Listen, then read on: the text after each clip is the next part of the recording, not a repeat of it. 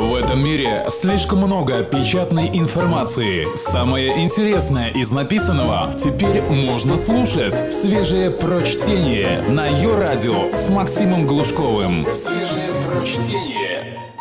Всем привет! С вами снова еженедельная рубрика «5 копеек» Ивана Давыдова, заместителя главного редактора слон.ру. Логотип для врага, вредителей традиции, коты и тюремщики – Неделя должна была запомниться миром, а запомниться лаем, пустыми словами протоколов, которые никто не собирается соблюдать, за которыми новые и новые смерти. Плюс всякая мелочь. Ловили предателей, разоблачали двурушников, кляли антисоветчиков. Вот мы-то как раз о мелочи всякой. Копейка первая и лай-яй – чем запомнятся февральские переговоры в Минске? Как вы думаете? Кто через три минуты или месяц, когда война снова начнется, вспомнит девятый пункт меморандума? Невыполнимый. Или одиннадцатый пункт меморандума? Невыполнимый. Придет весна, зазеленеют степи, легендарный Моторолла испытает недолимое желание убивать. Просто потому, что разучился делать что-нибудь еще – даже если предположить, что когда-то умел. И кто тогда будет вчитываться в эту унылую бюрократическую прозу?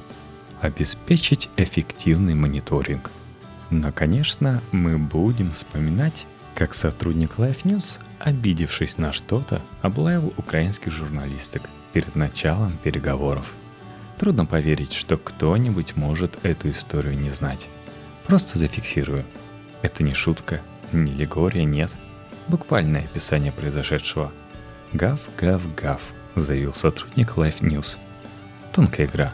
Человек-собака. Шизофренический бред, осложненный маниакально-депрессивным психозом. И при том, заметьте, берлага, сумеречное состояние души, книга профессора Блейлера «Аутистическое мышление», Ярбург фюр психоаналитик ун психопатологик. Впрочем, в отличие от эпизодического персонажа Золотого Теленка, наш герой едва ли как-то специально работал над образом. Это все у него естественно. Кстати, тут не без иронии. Вроде бы и прославился человек на весь мир. А кому его имя известно? Я вот знаю, но не скажу. А вам даже знать незачем. Пусть останется псом. И кажется, все возможные шутки на этот счет уже прозвучали – и про то, что российская пропаганда заговорила наконец на языке ей присущем, перестав стесняться, и про то, сколько раз Арам Ашотович Габрилянов выгуливает своих сотрудников, и про то, какая конкретная марка собачьих консервов пользуется наибольшей популярностью в его издательском доме. От того, сколько раз за последние дни пошутили про Лай News, даже неловкость определенную испытываешь – Шутка все-таки, товарищи. Товар штучный. Но, конечно, шутками дело не ограничилось. Имели место также надрыв и пафос. Это сама Россия лает на мир, причитали особо впечатлительные граждане. Это ее хамская харя. Это ее лай. Ее голос. О, между прочим, в состав МИА России сегодня входит такая радиостанция «Голос России». Рассказывает на сотнях языков – включая мертвые и выдуманные, миру правду о величии Владимира Путина и ничтожности врагов его. Это сокрушались. Голос эпохи. Мне на плечи кидается век волкодав. Как сказал поэт, а мы повторим. Я же, избегая широких обобщений, скажу. Подвиг безымянного героя почти наверняка не останется без последствий. Вот мы тут шутим, а в доме какой-нибудь там депутат-слизняк уже законопроект готовит. Как показал опыт эпохальных минских переговоров, в ходе которых Владимир Путин в очередной раз продемонстрировал миру грандиозный масштаб собственного миротворческого мышления, журналисты представляют очевидную опасность для общества. Как это у них там на мертвых и вымышленных языках пишут. В связи с чем предполагается – в связи с чем предлагается запретить журналистам появляться в общественных местах без поводка и намордника. Хозяин журналиста должен сопровождать журналиста а при себе в обязательном порядке иметь справку об окончании курсов служебного журналистоводства. В противном случае, да-да, это обязательно. В противном случае, как может бюрократическая бумажка жить без противного случая? Пойманный службами очистки журналист подлежит усыплению. Хотя, разумеется, на сотрудников Line News эти правила распространяться не будут – Должен ведь кто-то освещать подвиги легендарного Мотороллы, когда зазеленеют степи и он испытает недолимое желание убивать. Правда, я почему-то думаю, что он и вовсе не собирается делать перерыв в этом увлекательном занятии. Только свежее прочтение на Йо-Радио. Копейка вторая. Логотип для врага. Есть такое мнение, не раз доводилось слышать, будто пропаганда не работает. Будто весь день недели смотрят одни лишь перепуганные интеллигентишки, которые потея ждут, когда их начнут уже наконец убивать. А бесконечные ток-шоу Соловьева и вовсе только родственники его гостей, или говорят точнее жертв. Ну, судите сами. Многие разоблачители зверств хунты сидят в студии безвылазно, едва ли не с самого начала Майдана. Не помыться, не переодеться. Попахивают, наверное. А дома жены покинутые. Дети, дичающие ручонки тянут к экранам. «Папа, папа, верни в семью!» Но папе некогда. Папа, впавший в транс, бормочет. Новороссия, антифашизм, происки Обамы. И так месяц за месяцем, с короткими перерывами на сон – тут же студии на куче какого-нибудь тряпья, по походному не раздеваясь. А во сне опять Новороссия, антифашизм и булькающий Обама щупальца тянет. А народ? Нет. Народ он чистый светил. Народ этого всего не замечает. У народа реальные проблемы. Подорожавшие кабачки и премьер, который народ получает. Как правильно растить кабачки – чтобы они не дорожали, а может быть даже наоборот, дешевели. Это, конечно, если повезет. В общем, прекрасная рисуется картина. Но есть такая вредная буржуазная лженаука социология. И как раз на неделе вредные буржуазные лжеученые из Левады отчитались о том, как за последний год изменилось отношение россиян к ближним и дальним соседям. Кстати, мы ведь любим бравурные новости о себе, о невероятных достижениях, великих победах и об историческом максимуме, в очередной раз преодоленном. Вот, эта новость как раз из таких. Антизападные настроения в России достигли исторического максимума. За год, например, число людей, которые считают, что Россия и США находятся во враждебных отношениях, выросло на порядок – было таких 4%, стало 42%. Но это, конечно, не предел.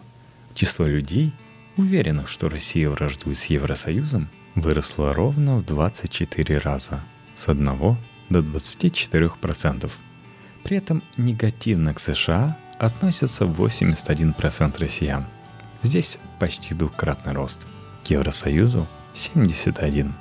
Так сильно Запад мы еще никогда ненавидели – Иными словами, пропаганда, которую никто не видит и которая ни на кого не влияет, за год умудрилась переселить наш народ из мира, в котором окружали нас более или менее добрые соседи, в мир, состоящий сплошь из врагов, ждущих момента, чтобы наброситься и растерзать, похитить наш лен и пеньку, выкачать всю нашу ворвань.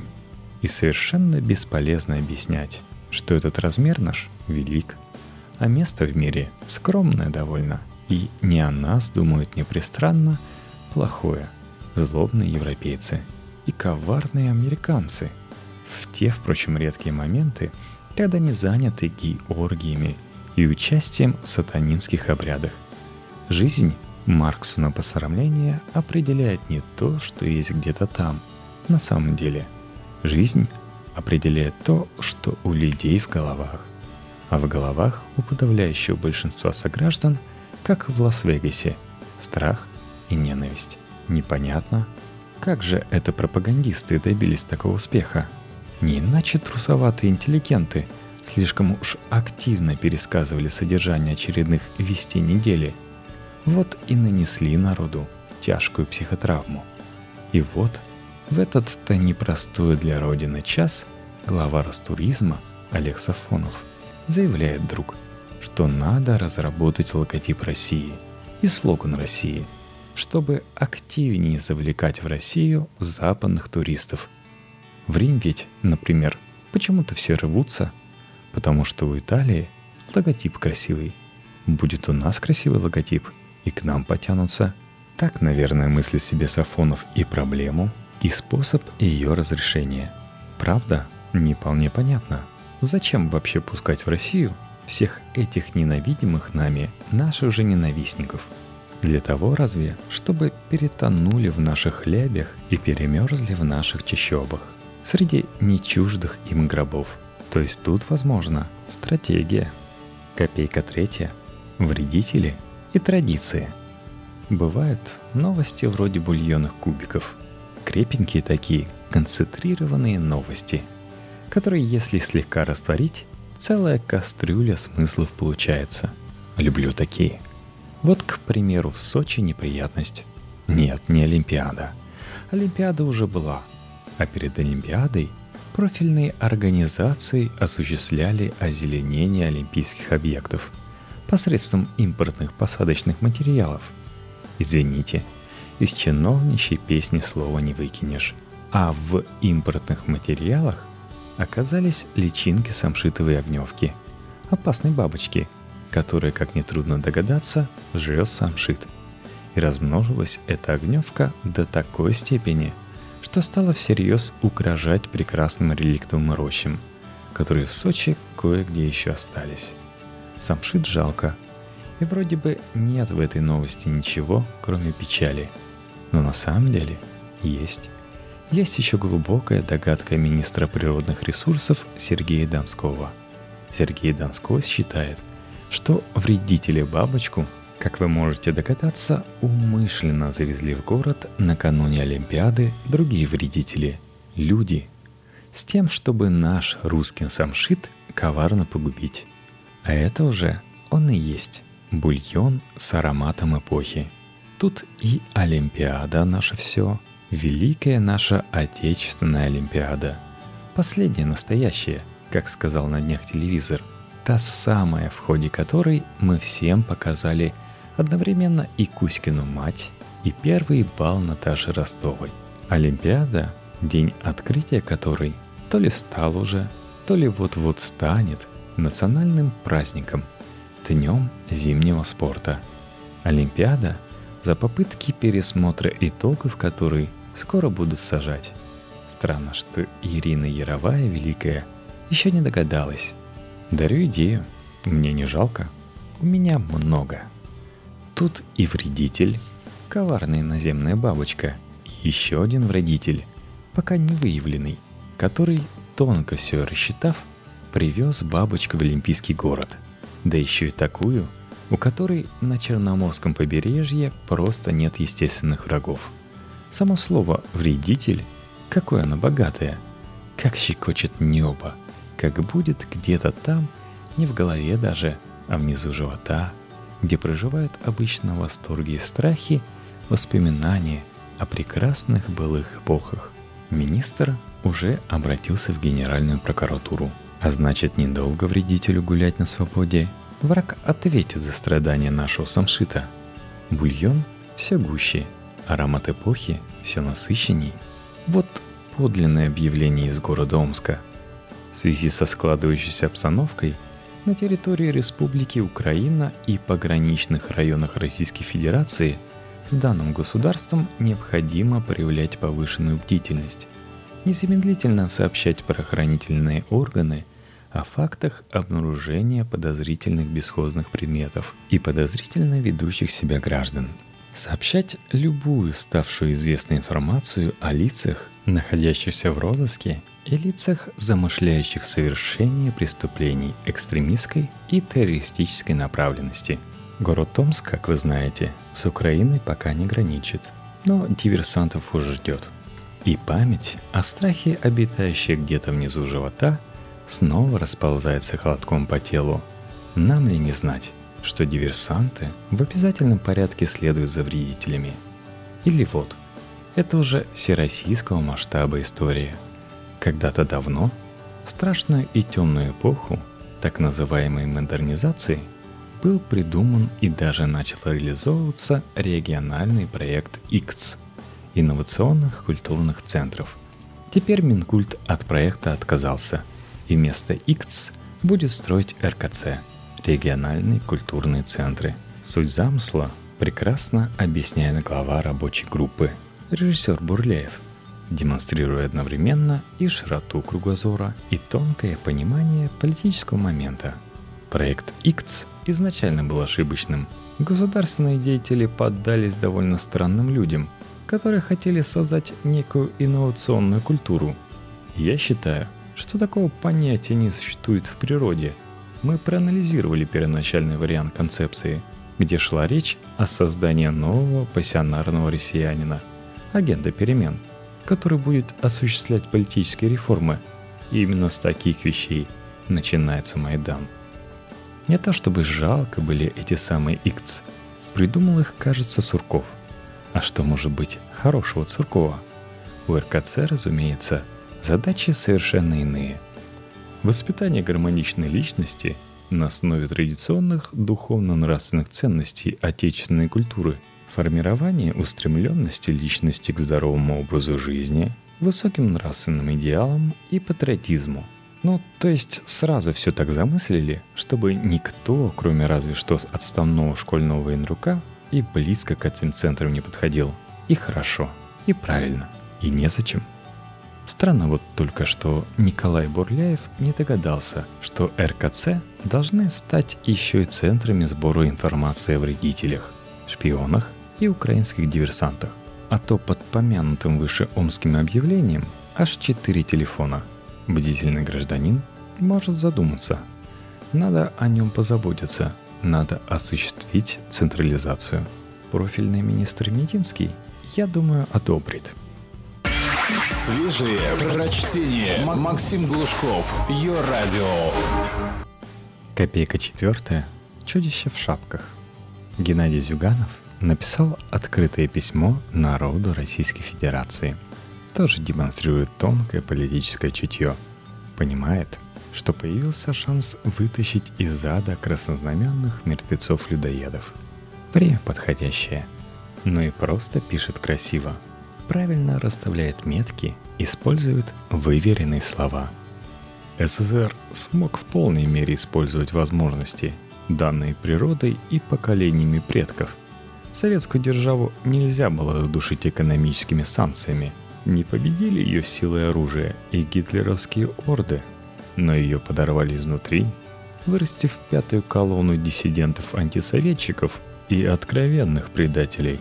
Нынешний острейший кризис в России сконструирован в ЦРУшных лабораториях, но он не мог случиться без пособничества доморощенных западников – Дальше там целая классификация доморощенных западников, которые погубили все вообще, включая Украину. Это опустим. А вот и главное. Несмотря на полученные трагические уроки, в России и сегодня уютно чувствуют себя антисоветчики разных мастей, наносящие удары по экономике, науке и образованию, историческому величию Отечества. В печатных изданиях на экранах кино и телевидения регулярно появляются отвратительные подделки, марающие черной краской достижения советской эпохи, включая и Великую Победу. До сих пор уютно себя чувствуют антисоветчики, а лидер коммунистов с ними борется. Россия, год 2015. Дальше апология красных палачей и вывод. Перед лицом внешней опасности – наступает время признать всем. Антисоветизм есть форма русофобии, а воюющий с советской историей – откровенный враг России. Для антисоветизма есть только одно подходящее место – на свалке разрушительных, тухлых и вредных идей. Знаете, я, как и вы, живу какой-то жизнью, бываю в магазинах и кафе. И вот недавно начал что-то такое чувствовать или припоминать. Узнавать взгляды, ловить интонации. Нет, их немного еще. Среди тех, кто в магазинах и кафе работает, преобладают вежливые, улыбчивые, готовые помогать. То ли добрые на самом деле, то ли капитализмом вышкаленные люди. Но раза два-три я уже отыкался на них. Откуда-то они начали выползать. Страшные советские торговые тетки, которые так на тебя глядят, будто ты им должен больше, чем Российская Федерация акционерам компании ЮКОС.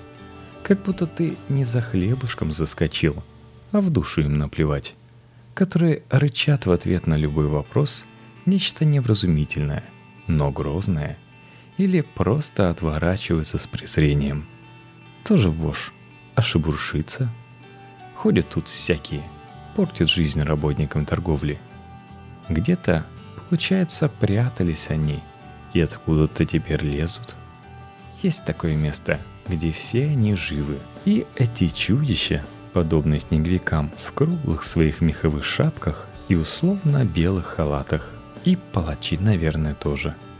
Те, о воскрешении которых хлопочет Зюганов ГА. Может, не зря хлопочет. Копейка пятая. Коты и тюремщики. Костромские прокуроры – совершили профессиональный подвиг. Проводили проверку в одной из местных исправительных колоний и выяснили, что у заключенных проживало несколько несанкционированных кошек. Начальнику колонии представление по итогам. Бумага с пугающим названием. Прокурорам за бдительность, наверное, премии. А котам? Котов понятно, ничего хорошего в такой ситуации не ждет. Котов жалко – даже если и уцелеют, не жить им больше в приятной и привычной компании преступников. У сожденных не будет котов, и будет больше зла на сердце. Хотя, надо думать, там и без этого зла хватает, и понесут они зло свое дальше, в наш условно свободный мир. И будет зло расти и расти.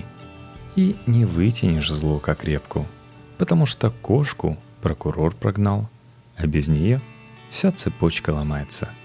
Ах да, а еще, разумеется, крысы заведутся, санкционированные в некотором смысле и неизбежные. И как-то правильно это, что ли? Так и должно здесь быть. Так теперь и должно здесь быть. Сами виноваты.